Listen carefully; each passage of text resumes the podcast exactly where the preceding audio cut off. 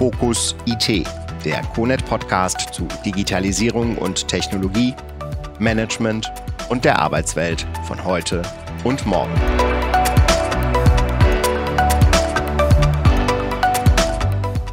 Hallo, mein Name ist Bernd Lühn von der Firma CONET.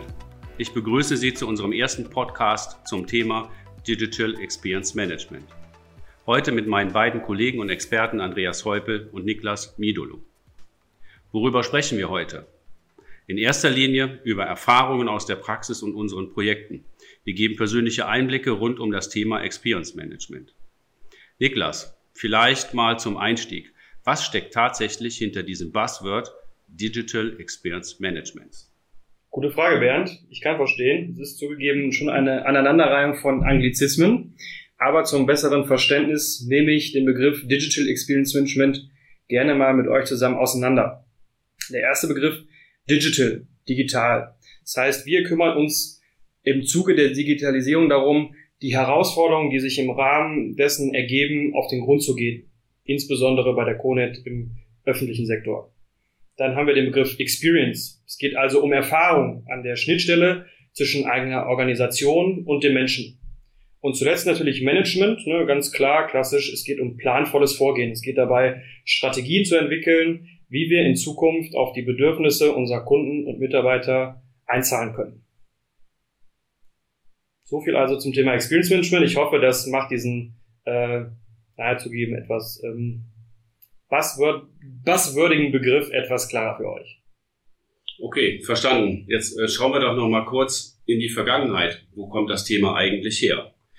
Ähm, hättet ihr es gewusst, ähm, ähm, aus welchem Jahr die, das Experience Management eigentlich kommt?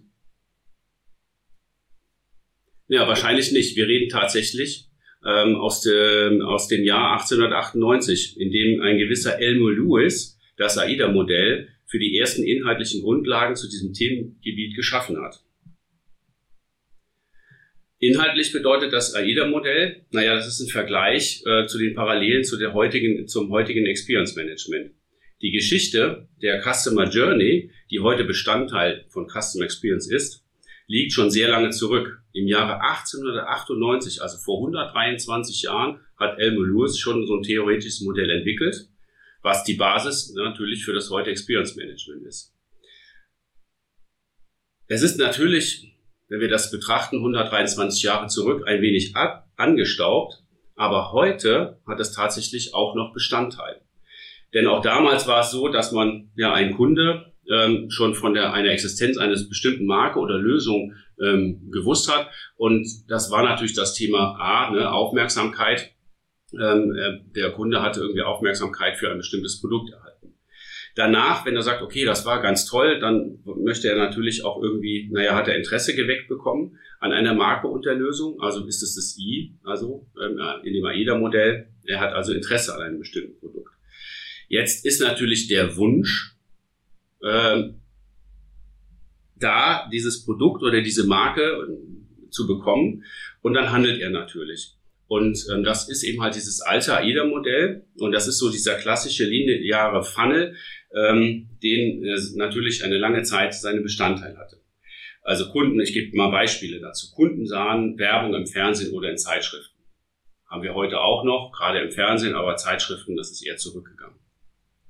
Kunden gingen davon, gingen in den Laden und ließen sich natürlich beraten und kaufen auch dort Produkte oder auch Dienstleistungen und bestellten dort Dienstleistungen. Auch das hat sich zu heute, äh, zu heute geändert. Ähm, da gehen wir aber gleich dann nochmal ein bisschen näher drauf ein. Und hier gibt's natürlich immer nur genau zwei Ausprägungen nach diesem alten AIDA-Modell. Der Kunde war begeistert oder eben halt nicht. So, also 123 Jahre später nach Elmo, wie sieht das Thema Experience Management denn heute aus, Andreas? Ja, äh, tatsächlich nicht so wie etwas, was 123 Jahre alt ist. Also es ist deutlich moderner auch geworden und äh, Unternehmen haben das so für sich erkannt. Ähm, das fing ungefähr vor zehn Jahren an mit den ersten Smartphones. Ähm, jeder hat das jetzt so in seiner Tasche, dieses digitale Gerät. Man ist immer zu jeder Zeit top informiert. Man kennt so den günstigsten Stromtarif, das beste Essen in der, in der Stadt oder auch ja, den schlechtesten Lieferservice. Und dadurch werden wir als Kunden, die eben diese Informationsmacht mit uns rumtragen, auch immer anspruchsvoller. Also wir gehen da raus, wir sind auch mit einem Klick knallhart direkt bei der Konkurrenz und äh, brauchen uns da jetzt gar nicht so mit schlechtem Service abfinden. Äh, und das ist auch eine ganz große Herausforderung heute für die Unternehmen hinzukommt. Es ist natürlich auch ein weiterer digitaler Kanal. Gar nicht mal nur jetzt das Smartphone, das Telefon zum Beispiel, sondern auch Social Media, WhatsApp und diese ganzen anderen Messenger-Möglichkeiten und Kommunikationskanäle. Das heißt, diese Customer Journey, äh, die es da gibt, dass man ja irgendwie aufmerksam wird und äh, am Ende ja so einen geradlinigen Prozess durchläuft, äh, einkauft und hinten raus vielleicht noch einen Support äh, in Anspruch nimmt. Ähm, das ist so nicht mehr vorhanden, beziehungsweise ist deutlich komplexer geworden. Also ich habe ja dadurch, dass ich so viele digitale Kanäle habe, trete ich immer wieder in Kontakt mit den Unternehmen auf verschiedene Arten und Weisen und ähm, äh, bin dann auch in der Journey unterbrochen. Es kann ja sein, dass ich ein Newsletter bekomme, ich klicke dann da drauf, ähm, breche dann aber vielleicht meinen Bestellvorgang doch wieder ab, werde dann nochmal dran erinnert, bekomme nochmal eine Push-Nachricht oder einen Reminder äh, per E-Mail äh, und das macht das ganze Konstrukt deutlich komplexer. Noch eine andere Herausforderung gibt's. Ähm, die Produktlebenszyklen sind durch die Globalisierung heutzutage immer äh, kürzer geworden. Also Produkte werden immer ähnlicher und da versuchen einfach Unternehmen jetzt seit einigen Jahren, äh, sich von der Konkurrenz über andere Wege äh, abzugrenzen und abzuheben, äh, nämlich über dieses äh, Erlebnismanagement, Experience Management, also dass nicht mehr das einzelne Produkt der große Begeisterungsfaktor ist oder der einzige Faktor, sondern so das Gesamterlebnis vor, während und nach dem Kauf.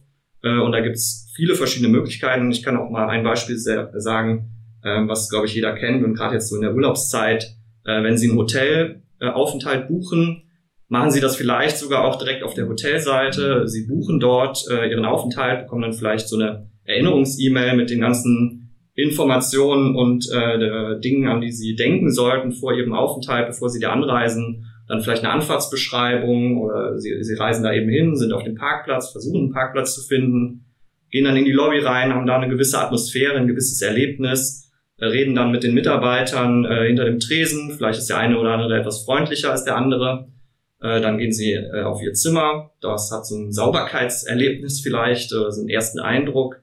Äh, und äh, hinten raus natürlich das ganze Frühstücksbuffet und viele Elemente, die da äh, eine Rolle spielen und deshalb äh, versuchen Unternehmen heutzutage, das ist so jetzt äh, äh, der, der Sinn auch dieses Erlebnismanagements, an all diesen Kontaktpunkten, wo die eine Interaktion mit Ihnen äh, als Kunde haben, ähm, versuchen die da ähm, besondere Erlebnisse zu schaffen und sie zu begeistern und vor allem dann ähm, eine Loyalität herzustellen zu ihren Kunden. Äh, also dass die immer wieder äh, bei bei ähm, dem Unternehmen dann einkaufen äh, und das natürlich auch weiterempfehlen. Und das ist auch noch so ein wichtiger Punkt mit der Weiterempfehlungsrate. Es gibt ja ähm, heutzutage über, ich sag mal, TikTok und Instagram all diese Faszination von den besonderen Erlebnissen, die hervorgehoben werden. Äh, aber es sind nicht nur die besonders positiven Erlebnisse, die hängen bleiben, sondern äh, leider auch die besonders negativen. Und das sollte auch nochmal eine Botschaft an euch da draußen sein, äh, darauf zu achten, die negativen Feedbacks auch ernst zu nehmen, äh, denn das kann natürlich ordentlich auf die Füße fallen nach einigen Monaten. Stichwort Shitstorm, auch heutzutage über Social-Media-Kanäle und so weiter. Also das ist so dieses Phänomen Experience Management, ähm, was auch viele Unternehmen heutzutage sehr ernst nehmen und zu Recht sehr ernst nehmen. Ja. Ich würde da an der Stelle ganz gerne nochmal anhaken. Du hattest eben gesagt, ne, du hattest die, die Journey in einem Hotel ähm, erzählt und äh, auch ein digitales Beispiel gehabt. Ich glaube, was ganz wichtig heutzutage ist, ist wirklich dieses, auch wieder ein Buzzword, aber Omnichannel, dass wir wirklich davon reden, du hast eine Erfahrung vor Ort, du hast eine digitale Erfahrung und die Kunst ist es, diese zwei Erfahrungen wirklich bestmöglich miteinander zu verzahnen. Das ist auch einfach die Erwartungshaltung des Kunden, dass er genauso gut wie er bei Amazon online einkaufen kann, genauso gut vielleicht aber auch offline in seinem Rewe einkaufen möchte. Und optimalerweise schaffst du es dann, diese zwei Erfahrungen bestmöglich miteinander zu verknüpfen. Also ich glaube, das ist nochmal so ein Punkt, wo man auch heutzutage sich einfach bewusst sein muss. Der Kunde erwartet, dass er quasi konsumieren kann, immer und überall. Ob ich jetzt in der Bahn sitze, im Flieger, im Bett oder eben gerade in den DM spaziert bin. Das sind alles so Themen, die man auf dem Schirm haben sollte, wenn wir zum Thema Omnichannel ähm, uns darauf vorbereiten wollen. Ja, das, ähm, die Erfahrung, die ich gemacht habe, ist, ist diese sogenannte Ropo-Effekt. Also Research Online. Also ich suche etwas online und gehe dann aber in ein Geschäft und kaufe es dann offline. Und das, was du gerade sagst, ist ja genau die großartige Herausforderung der Unternehmen, diese Online- und diese Offline-Welt miteinander zu verbinden was ja heute relativ schwierig ist, ne, weil wir auch über Daten sprechen, die irgendwie, naja, irgendwo ähm, gesammelt werden müssen, um da eben halt Rückschlüsse auf das Kundenverhalten zu schließen. Ne? Also dieser Robo-Effekt ist super spannend, interessant, auch jetzt gerade in diesen Pandemiezeiten ähm, ja gar nicht mehr möglich gewesen. Also man hat alles nur noch online gemacht. Das heißt, es ist einer der stärksten Kanäle geworden. Ähm, wenn wir jetzt in der heutigen Zeit wieder mal zurückschauen, ist es tatsächlich so, wenn wir wieder die Möglichkeit haben, shoppen oder einkaufen zu gehen, dann passiert genau das wieder, dass ich wieder online nachschaue und dann aber tatsächlich im Geschäft vielleicht mich nochmal beraten lasse und es dann dort vor Ort kaufe. Und da möchte ich als Kunde natürlich vollumfänglich wahrgenommen werden. Ja. Spannender Eindruck, vor allen Dingen auch, ich, ihr kennt das vielleicht auch, wenn ihr über eine Einkaufsstraße geht, ihr guckt euch die Logos an und irgendwie sieht alles gleich aus. Die machen, haben, haben alle die gleichen Sprüche, es ist alles irgendwie gleiche Schriftart und die Ansprache ist am Ende des Tages auch die gleiche. Das heißt, wir reden es ist unglaublich schwer, sich heutzutage in diesem Überangebot an Konsum wirklich herauszustechen. Und da gilt es halt wirklich, besondere Erlebnisse zu schaffen. Wie, wie kann ich mich von meinen Mitbewerbern, die alle irgendwie auf einer Ebene schwimmen, wie, wie steche ich da heraus? Ne? Wie, wir sehen alle gleich aus, wir kommunizieren alle mit den gleichen Botschaften und ich möchte eigentlich aber emotionaler kommunizieren. Ich möchte meine Kunden abholen und ihnen einen Mehrwert geben. Und das ist, glaube ich, so der, der, der Key, den man sich merken sollte, dass wenn ich aus dieser Masse herausstechen möchte, da muss ich meinem Kunden mehr bieten als anderen und das schaffe ich insbesondere auf einer emotionalen Ebene. Aber tatsächlich ist es ja heute schwerer, aus meiner Sicht zumindestens wie früher, als Elmo noch sozusagen aktiv war, so, sogenannte Markenbotschafter zu bekommen. Also weil eben halt, ne, also ich bin Fan einer, eines äh, Tonschuhs mit drei Streifen ähm, und das bin ich schon seit Jahren. Ich kaufe eigentlich keine anderen Produkte. Jetzt ist das bei mir schon sehr lange, aber ne, ähm, Andreas, wie du gesagt hast, alles ist austauschbar. Wenn ich ein Produkt sehe, dann will ich das auch morgen haben. Es gibt eben halt Dienstleister, die schaffen das tatsächlich mit einer ein- oder zwei Klick-Strategie, die Produkte nach Hause geliefert zu bekommen, weil das ist so wie bei kleinen Kindern, die wir, wir Erwachsenen sind bedürfnisorientiert. Ich sehe das heute und ich möchte das gerne heute, spätestens morgen haben, weil ich es dann nutzen möchte. Und das ist halt auch eine sehr starke Veränderung des Kunden, weil sie sehen am Markt, das funktioniert. Aber nicht alle können da mithalten. Und das ist tatsächlich so, so ein strategisches Unternehmen, also Unternehmenskultur-Thema. Das, das Unternehmen muss sich dahin verändern, um den Kunden in den Mittelpunkt zu setzen. Ja. Das ist ein guter Punkt, auch nochmal so die Stärke von Lo Loyalität aufzuzeigen. Also genau das, was du gerade sagst.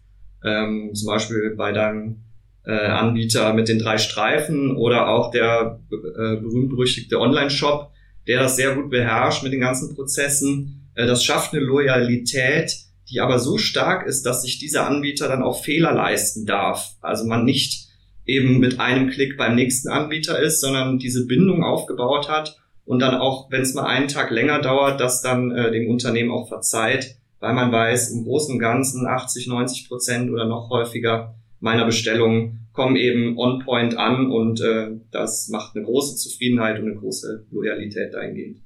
Absolut. Und vor allen Dingen, wenn wir jetzt nochmal überlegen, früher hat man ganz klassisch unterschieden in B2C, B2B, also wir haben in Richtung Customer was, wir haben was zwischen Business. Und tatsächlich verschwimmen heute diese Linien. Ne? Wie du das eben gesagt hattest, Bernd, der Kunde ist einen gewissen Standard gewohnt durch eben seine Erfahrungen in einem Online-Shop und er ist eigentlich nicht mehr bereit, auch im Geschäftsumfeld, also im Business, da Kompromisse zu machen. Das heißt, wir haben heute tatsächlich auch geschäftlicher Ebene den Effekt, dass man quasi den gleichen Service, den wir bei B2C gewohnt sind, auch bei B2B abliefern muss, weil der Kunde das auch im Businessumfeld gewöhnt ist. Und das, das sind diese Linien, die immer weiter verschwimmen. Deswegen meiner Meinung nach kann man da gar nicht mehr so stringent zwischen B2C oder B2B unterscheiden, denn die, äh, die Erfahrung, die, der, der sehr hohe Standard auch an Erfahrung ist eigentlich der gleiche.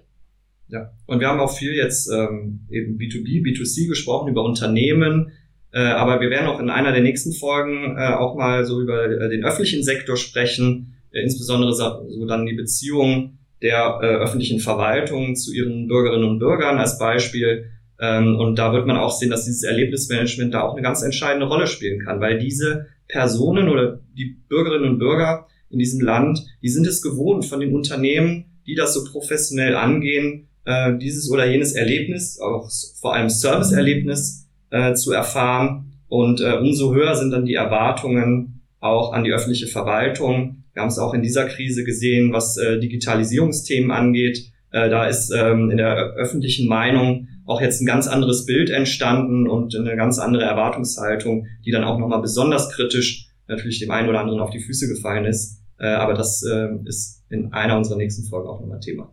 Und da gibt's natürlich schon ganz tolle Ansätze und positive Beispiele. Es gibt viele Städte und Gemeinden und Kommunen, die haben es tatsächlich geschafft, Dinge zu digitalisieren. Jetzt sind natürlich die Prozesse, die dahinter stecken, wahrscheinlich sehr komplex, die beleuchtet werden müssen und so weiter. Aber ähm, ich habe ein, ein, ein positives Beispiel. Insofern, mein Personalausweis ist vor kurzem abgelaufen. Ich habe digitalen Termin gemacht. Ich bin kurz da rein. Auch jetzt zu Corona-Zeiten. Der Termin hat wunderbar funktioniert. Ich habe meinen Ausweis relativ schnell bekommen, ähm, damit ich dann hoffentlich bald ne, äh, wieder in den Urlaub fahren kann und mich ausweisen kann und nicht nur bei Corona-Tests. Also von daher gibt es da auch ganz viele tolle positive Beispiele, dass so eine Stadt es auch geschafft hat, ähm, die Nähe zu den äh, Bürgern sozusagen herzustellen. Und genau richtig, wie du gesagt hast, ich bin ja ein Bürger der Stadt und ich habe ja an anderen Stellen in meinem Leben, und es ist ja sehr komplex geworden, schon positive Erlebnisse gemacht mit anderen Dingen, die ich gekauft oder also Produkten und Dienstleistungen, die ich gekauft habe. Und das ist meine Erwartungshaltung dann auch sozusagen eben halt für, für Städte, Kommunen und, und mhm. das Land. Ähm, aber das beleuchten wir dann tatsächlich äh, in einer weiteren Folge nochmal. Bernd, da erlaub mir eine kurze Nachfrage. Hast du denn da diese positive Erfahrung dann auch der Stadt äh, zurückgespiegelt? Hast du da Feedback gegeben? Naja, im direkten Gespräch habe ich das gemacht, ne? weil es gab tatsächlich keine Plattform, wo ich dann, ähm, wie bei anderen einschlägigen ähm, sozialen Medien, ich da Feedback geben kann. Aber ich habe gesagt, ich fand das ganz toll, dass ich online den, äh, auf die Web über die Webseite den Termin machen konnte, dass ähm, der Termin pünktlich durchgeführt wurde und ich ähm, dann eben halt meinen Personalausweis dann auch zu dem gesagten Zeitpunkt abholen konnte. Also ich habe das nur im direkten Gespräch, habe ich halt Feedback gegeben. Das wäre noch schön, wenn da so eine Feedback-Plattform da wäre. Ähm, ich glaube, ich hätte das dann auch mal als positives Feedback gespiegelt. Ja. Das, das sind auch äh, genau die Ansätze, was äh, Niklas auch eben mit dem Omni-Channel nochmal betont hat. Es gibt so diese Online- und Offline, äh, dieses Online- und Offline-Angebot, was da zur Verfügung gestellt wird. Äh, und wir haben es jetzt auch erlebt, ebenfalls in der Krise, dass selbst die Bundeskanzlerin ähm, da Begriffe wie Click and Collect mal in den Mund genommen hat, äh, um auch so zu zeigen, dass das eine Chance ist, nicht nur in der Pandemie, sondern grundsätzlich viele äh, Einzelhändler das auch als äh, wichtige Überlebenschance in dieser Zeit angesehen haben und jetzt äh, hoffentlich auch äh, nach dieser Zeit weiterhin betreiben wollen. Dieses Angebot, diese Möglichkeit, online zum Beispiel Termine zu vereinbaren oder vorher was zu bestellen und dann eben einzusammeln im Store selber und so das äh, miteinander zu vernetzen, um, äh, beide Vorteile auch abzugreifen. Ähm, bezogen auf den, ich habe noch zwei Punkte dazu. Also bezogen auf den Personalausweis wäre es cool, wenn ich eine E-Mail bekommen hätte. So nach dem Motto, wie zufrieden warst du mit dem Service? Ne, weil das, das, das Thema Service Management haben wir jetzt gleich auch nochmal, ne, da kommen wir gleich auch nochmal zu. Ähm, und ähm, das andere ist, ähm, also e egal in, in welchem Kontext so ein Kunde unterwegs ist, also gerade dieses ähm, ja, Online-Geschäft, das ist ja sehr stark gewachsen. Und ich habe, also hier, wir, ja, unser, unser Standort ist ja in Hennef und es gibt ja hier auch Anbieter von ähm, Blumen und ähm, weiteres. Und die hatten halt das Problem, wie kriege ich relativ schnell für mein Blumengeschäft einen Online-Shop auf, aufgestellt. Das ist ja gar nicht so einfach. Also wie will man relativ schnell äh, Blumen verkaufen? So, das geht halt einfach nicht. Und ähm, ich glaube, das sind so Herausforderungen, wo wir tatsächlich helfen können, sagen können, okay, wo kannst du denn am besten ansetzen? Weil das wird alles immer im Rahmen der Digitalisierung besprochen und Digitalisierung ist genauso ein Buzzword wie alle anderen auch.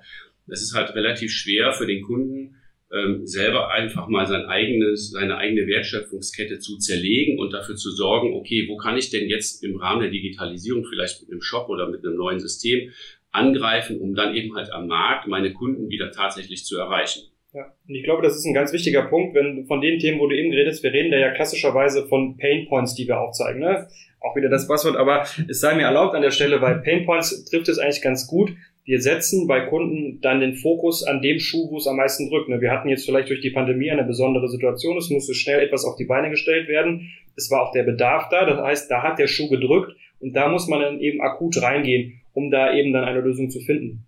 Und ich würde auch ganz gerne nochmal den Ball eben vom Thema Feedback und Beschwerdemanagement mit aufnehmen, weil ich glaube, das Thema Feedback ist in unserem Kulturkreis vielleicht manchmal ein bisschen falsch verstanden. Oft, wenn wir von Feedback reden, ähm, erzählen uns Leute, ja, im Internet, da hauen dann ja sowieso immer nur alle drauf und es sind immer nur die negativen Kommentare. Aber meiner Meinung nach ist das ein Mindset, was sich wirklich verändern muss. Weil wenn sich jemand hinsetzt und da wirklich detailliert beschreibt, was vielleicht in seiner Journey nicht so gut gelaufen ist, dann möchte er uns ja eigentlich etwas mitgeben, um uns darauf aufbauen zu verbessern. Das heißt, wir müssen eigentlich wirklich dahin kommen, dass wir Feedback als, als ein Hinweis zur Verbesserung aufnehmen und da wirklich das ernst nehmen und darauf reagieren. Denn es gibt eigentlich zwei Sichtweisen. So einem Kunden ein Produkt zu verkaufen ist das eine. Ich sage mal, das ist gar nicht so schwer, wenn man so die Tricks des Verkaufs drauf hat. Dann aber hat, hat das Produkt vielleicht einen Fehler und der Kunde reklamiert das. Und dann ist die ganze Journey, die du vorab hattest, ist hinfällig. Dann hast du noch so eine tolle Verkaufsjourney gehabt. Wenn der dann ein Problem hat mit dem Produkt, dann ist das kaputt. Dann ist der Kunde unzufrieden. Und dann beschwert er sich bei dir. Und wie du dann darauf reagierst, das ist die Kunst. Dann holst du nämlich den unzufriedenen Kunden wieder ein. Wenn du da verständnisvoll reagierst, ihm relativ prompt eine Lösung zu, für, deine, für deinen Fehler ähm, präsentierst, dann machst du auf einmal aus einem Detractor, also einem sehr unzufriedenen Kunden, einen Promoter, einen, einen Botschafter deiner Marke, weil er verstanden hat, guck mal, ich kann da nicht nur einkaufen, ich werde da auch, wenn ich ein Problem habe, gut betreut und mein Fehler wird gelöst und dann kann ich auch gutes Gewissens das weiterempfehlen. Mein Fahrrad ist kaputt gegangen, drei Tage nachdem ich das gekauft hatte. Der Händler hat sich aber prompt darum gekümmert, hat äh, mir telefonisch direkt einen Termin angeboten, ich konnte es einen Tag später wieder abholen und heute würde ich jedem diesen Fahrradladen empfehlen, weil ich mir einfach gedacht habe, selbst wenn ich da mal ein Problem habe, dann wird mir da geholfen. Und ehrlicherweise ist das bei weitem noch nicht selbstverständlich. Wir müssen wirklich dahin kommen, Feedback ist eine Verbesserungsmöglichkeit und wir müssen vor allen Dingen daran hinkommen, Beschwerdemanagement strukt oder strukturiert anzugehen, um eben genau diese negativen Stimmen rauszufiltern und gut zu beheben, um daraus Markenbotschafter zu machen. Ja, das ist, ist ein ganz äh, wichtiger Punkt. Also ich habe auch bei einem Autohändler beziehungsweise bei meiner Autowerkstatt da auch eine Serviceerfahrung gehabt, die nicht so optimal war, aber äh, die Werkstatt äh, schickt mir im Nachgang eben immer genau diese E-Mails, die Bernd eben auch beim Personalausweis äh, vermisst hat, ähm, hinterher, um zu fragen, äh, wie hat es ihm gefallen. Und dann habe ich genau den Sachverhalt auch äh, freundlich, aber bestimmt ähm, äh, dargelegt. Und innerhalb von zwei Stunden hat man mich zurückgerufen. Also persönlich hatte ich jemanden am Hörer, äh, der mir das auch erklärt hat, wie das zustande kam, sich entschuldigt hat und mir dann äh, entsprechend äh, was äh, angeboten hat, wie wir das irgendwie wieder äh, gut machen können. Und das sind so genau die Momente, die dann auch eine Loyalität formen können, äh, wenn eigentlich der Kunde schon so gut wie aus der Journey rausgefallen wäre, wenn das jetzt nicht passiert wäre. Also genau diese Momente, um dieses negative Feedback, was Niklas eben auch gesagt hat, äh, abzugreifen, zu neutralisieren und umzukehren. Es gibt da übrigens eine interessante Statistik, äh, die besagt, 95 Prozent derer, die äh, unzufrieden waren und dann eben den Anbieter äh, verlassen haben, äh, sagen dem noch nicht mal Bescheid, dass sie unzufrieden waren. Die sind einfach weg. Da sind wir wieder bei dem, was ich eingangs gesagt habe, mit der Informationsmacht und über das Smartphone, dass ich mit einem Klick auch beim nächsten Anbieter bin. Aber umso wichtiger ist es dann die fünf Prozent, die sich hinsetzen und das Feedback abgeben, die ernst zu nehmen, egal über welche Kanäle die Feedbacks reinkommen. Es kann auch Social Media sein, äh, aber meistens kommen sie über E-Mails dann rein, äh, das wirklich ernst zu nehmen, aufzuarbeiten und immer im Hinterkopf zu behalten, das ist so die Spitze des Eisbergs, da hängen noch viel mehr unzufriedene äh, Köpfe auch daran. Dazu habe ich aber gerade zu dem Thema Kundenfeedback habe ich noch ein wirklich weil viele ja dann am Ende immer über Kosten sprechen, das kostet ja immer alles viel Geld, habe ich den ultimativen Tipp für unsere Zuhörer. Einfach mal auf die Impressumsseite gehen, eine E-Mail zu schreiben an die info at xyz.de oder einfach mal anrufen. Denn darüber hat man die Möglichkeit, also selber einfach mal die Geschäftsführung anzuleiten, eine E-Mail zu schreiben an die Infoadresse, wirklich böse zu schreiben und sagen, hier, ich bin mit dem und dem unzufrieden und ich möchte gerne, dass das geändert wird und so weiter. Ähm, und dann einfach mal abwarten, was passiert. Das ist der erste und kleinste und auch völlig kostenlose Weg, mal Feedback zu geben und zu gucken, funktioniert der Prozess in meinem Unternehmen eigentlich in Richtung Kunde. Der Kunde ist immer der, der im Mittelpunkt steht. Also das ist so ein ultimativer kostenloser Tipp. Am Rande habe ich überall schon mal, habe ich mal ausprobiert bei Kunden, bevor ich ähm, einen Kundenbesuch gemacht habe, habe ich mal eine Mail geschrieben an die Infoadresse und habe dann sozusagen gleich ein naja, mitunter auch vielleicht negatives Beispiel dabei gehabt, was nicht funktioniert, weil nur das muss man aufdecken, um besser zu werden. Vielen Dank, Andreas und Niklas, für diese lockere Runde zum Thema Experience Management. Wir haben heute tolle Ideen und Einblicke erhalten. Nun zum Abschluss unseres ersten Podcasts fassen wir die drei wichtigsten Erkenntnisse zusammen. Erstens, Der Kunde steht im Mittelpunkt des unternehmerischen Handelns. Zweitens, nehmen Sie das Feedback der Kunden ernst und reagieren Sie immer darauf. Drittens, seien Sie einfach mutig und beginnen Sie mit den ersten kleinen Schritten in Richtung Experience Management. Der Kunde freut sich drauf. Das soll es für heute gewesen sein. Bis bald und bleiben Sie digital. Das war's für heute im CONET Podcast. Alle Folgen finden Sie unter re.conet.de slash podcast.